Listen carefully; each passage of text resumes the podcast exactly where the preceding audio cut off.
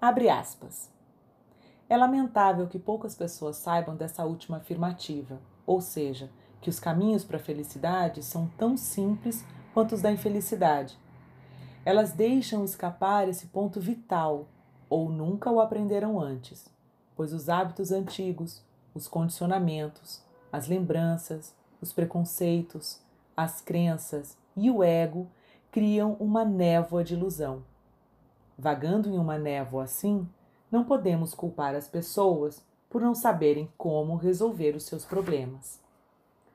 Em termos de bem-estar, podemos atravessar essa névoa ao considerar do que temos fome, o que significa o primeiro passo do processo de ser feliz, que é ter consciência do que está de fato acontecendo. Não podemos saber o que de fato está acontecendo se não prestamos atenção. Tomar consciência da situação nos dirá se precisamos de conforto, proteção, segurança, amor e afeto, sensação de pertencimento, realização, sucesso, conquista, autoestima, criatividade, sentido e propósito.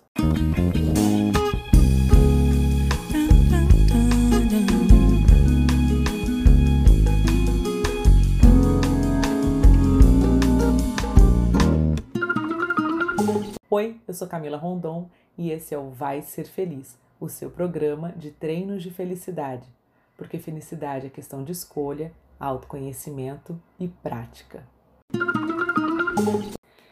Estou lendo um livro de Deepak Chopra, se chama Você Tem Fome de Quê? Tenho até postado.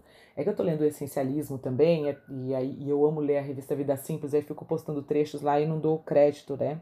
Mas eu tenho postado, postei até a capa no Instagram, lá do arroba Camila Rondon. E é um livro que Diogo, meu marido e eu escolhemos para estudar juntos esse mês. Então, cada um tem a sua leitura, mas a gente tem uma leitura conjunta.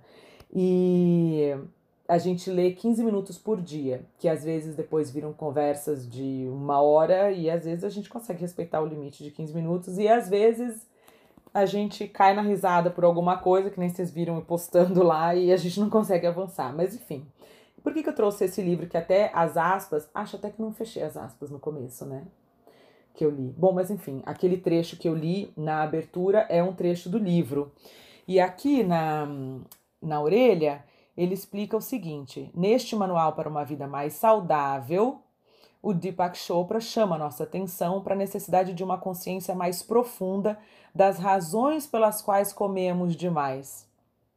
Ele afirma que é preciso tratar a causa real do excesso de peso, ou seja, a necessidade de se satisfazer.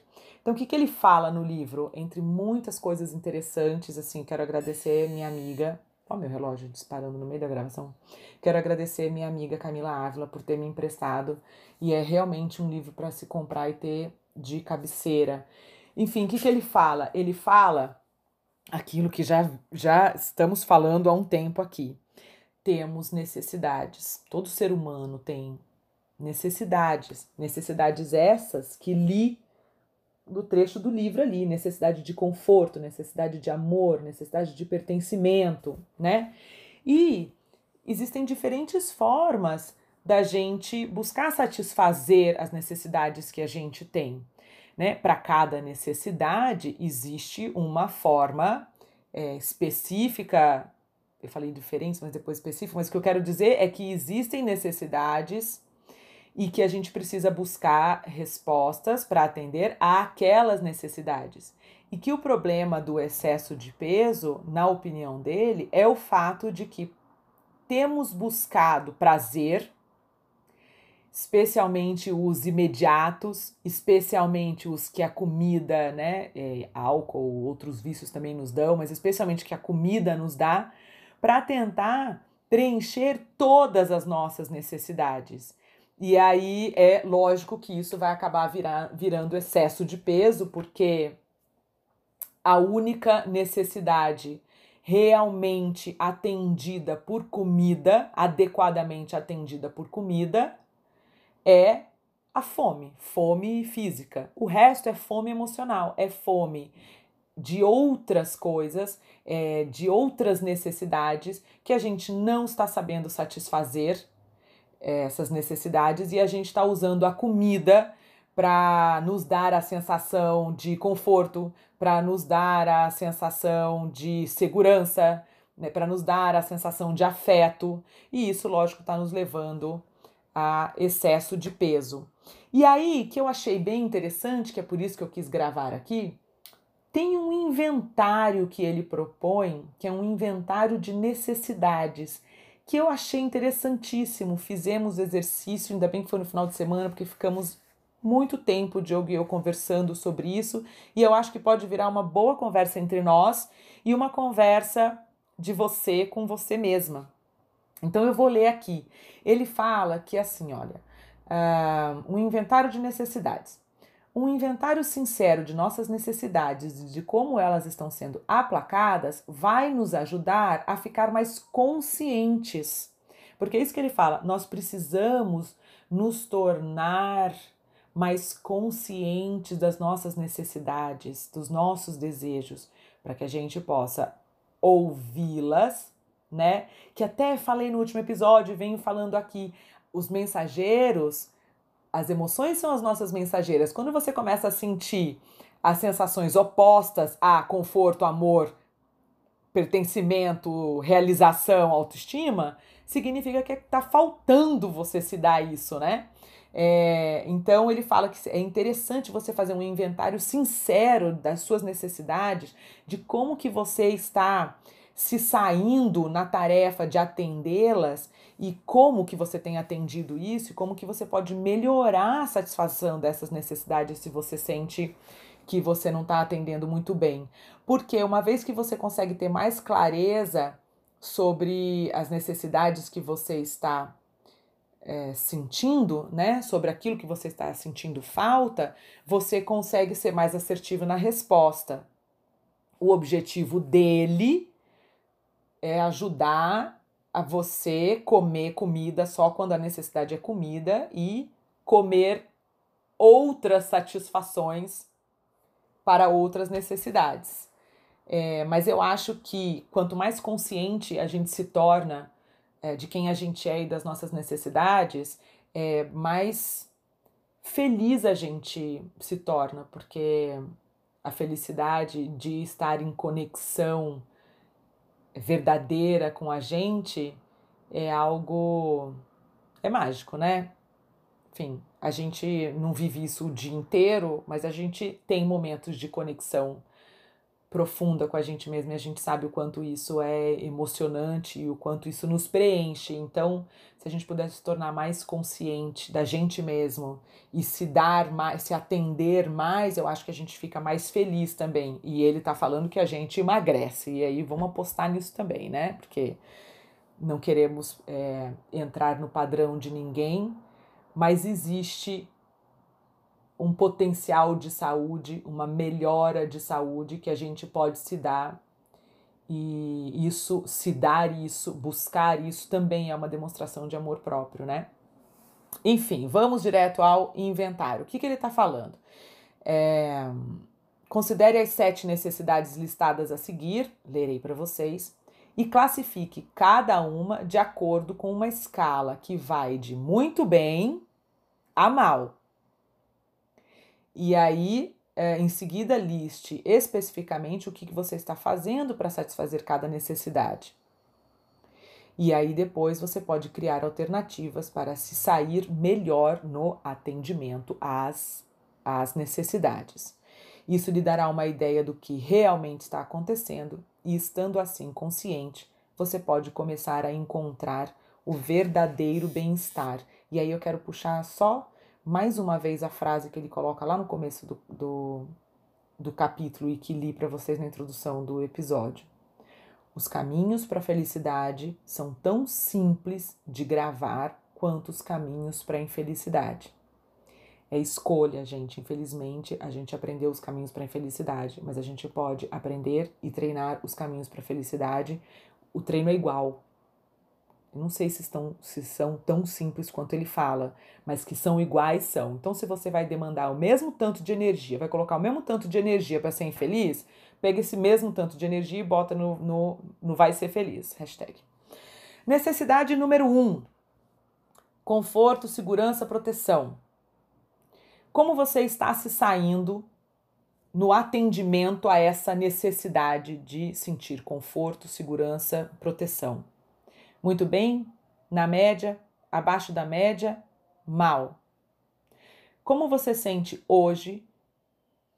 Não é como você sente hoje, é como você está hoje, o que você faz hoje para atender essa necessidade. Escreve aí.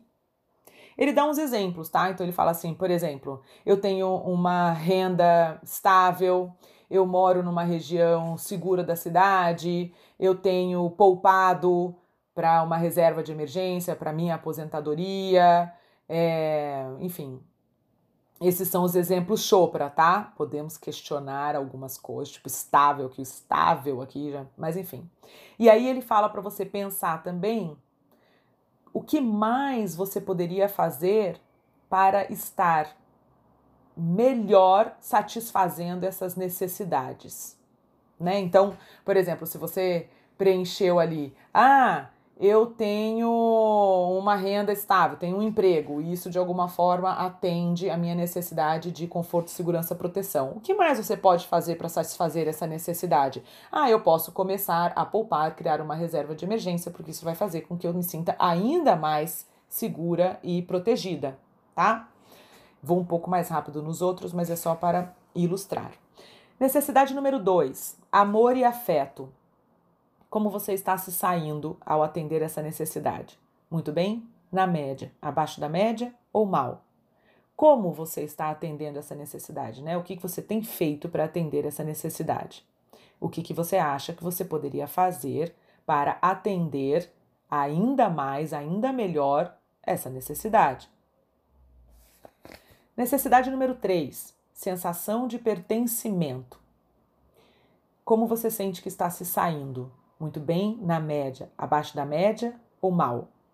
O que, que você tem feito para atender a sua necessidade de pertencimento e o que, que você acha que você pode fazer para melhorar a sua sensação de pertencimento?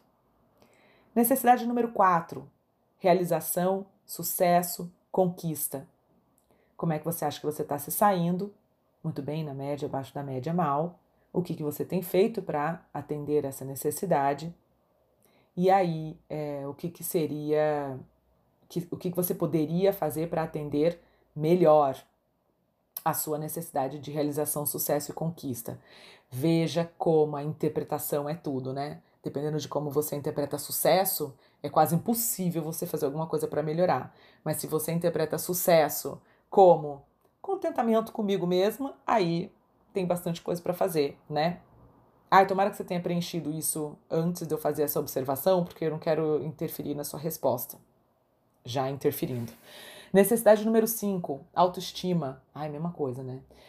Como é que você está se saindo na tarefa de atender a sua necessidade de ter estima por você mesma?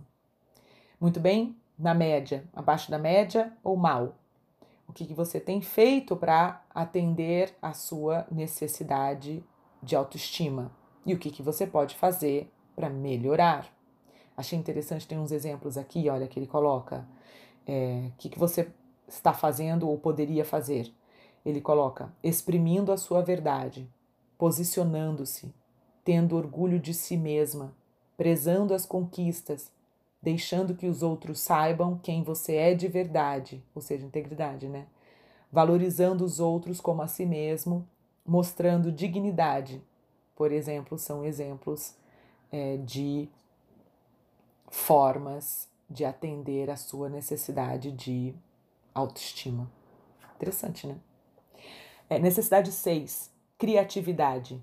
Como é que você está se saindo no atendimento à sua necessidade de criatividade. Muito bem, na média, abaixo da média, mal. Como é que você tem feito para atender essas necessidades? É, e aí, o que, que você acha que você pode fazer para melhorar? Ele coloca aqui, por exemplo, entre, entre os exemplos aqui, ser curioso, descobrir coisas novas, conhecer uma cultura estrangeira diferente, desenvolver alguma habilidade de cura, escrever, fazer diário, ter algum passatempo criativo com música, pintura, teatro, enfim. Achei bem legal isso. É, necessidade número 7, sentido e propósito. Como é que você tem se saído? No atendimento à sua necessidade de ter um sentido e um propósito para a sua vida. Está indo muito bem? Na média? Abaixo da média ou mal? E o que, que você tem feito para atender essa necessidade? Quais são as suas escolhas, né? e o que, que você acha que você pode fazer para atender ainda mais ou melhor a essa sua necessidade de sentido e de propósito. E aí no final desse capítulo ele fala para você guardar esse inventário e você retomar, ele fala aqui todo mês. Enfim, estipule uma frequência que você sente que é algo que te ajude, que seja um orientativo e não uma cobrança, né? o comparativo é só para ver se você está avançando, mas não é para você se sentir mal, porque, ai, pronto, vou somar isso numa frase. Eu vi um, uma palestra de TED, depois eu, eu posto para vocês, mas o cara falava assim: construa sua autoestima em cima do seu esforço e não do resultado. Porque construir em cima do resultado é colocar a sua autoestima na dependência de algo externo e que há fatores que não dependem de você, né? e construir a sua autoestima em cima do seu esforço, você sabe que o seu esforço é algo que só depende de você. Então tem a ver também com o que falamos no episódio anterior. Construir a sua autoestima em cima da sua zona de controle e não construir a sua autoestima em cima da de coisas que você não tem controle. Você não tem controle se você vai receber ou não a promoção, mas você tem controle sobre o esforço que você vai fazer, a dedicação que você vai é, tomar, né, vai fazer para adquirir a promoção. Então, é, coloque a sua autoestima, faça a sua avaliação em cima do esforço e não em cima do resultado. Se você subiu de mal para abaixo da média de um mês para o outro, poxa, muito legal, comemora. Se você ainda sentiu que está mal, tudo bem, se proponha de novo a fazer outros exercícios, aprenda com isso, por que, que ainda está mal, o que que, o que, o que que eu não fiz que eu, que eu poderia ter feito, o que que me atrapalhou e tudo mais.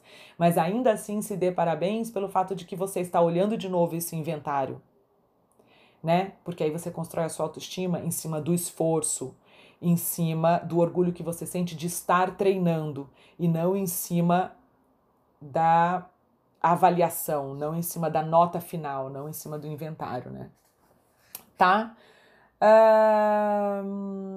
é importante perceber, como sugere uma pesquisa sobre a felicidade, que as suas escolhas pessoais têm mais importância do que qualquer outro fato. Vou nem ler mais nada, né? Porque felicidade é questão de escolha, autoconhecimento e prática. Um beijo para vocês. Ah, e agora não vai ornar, vai ser feliz com vocês. Um beijo para você, vai ser feliz.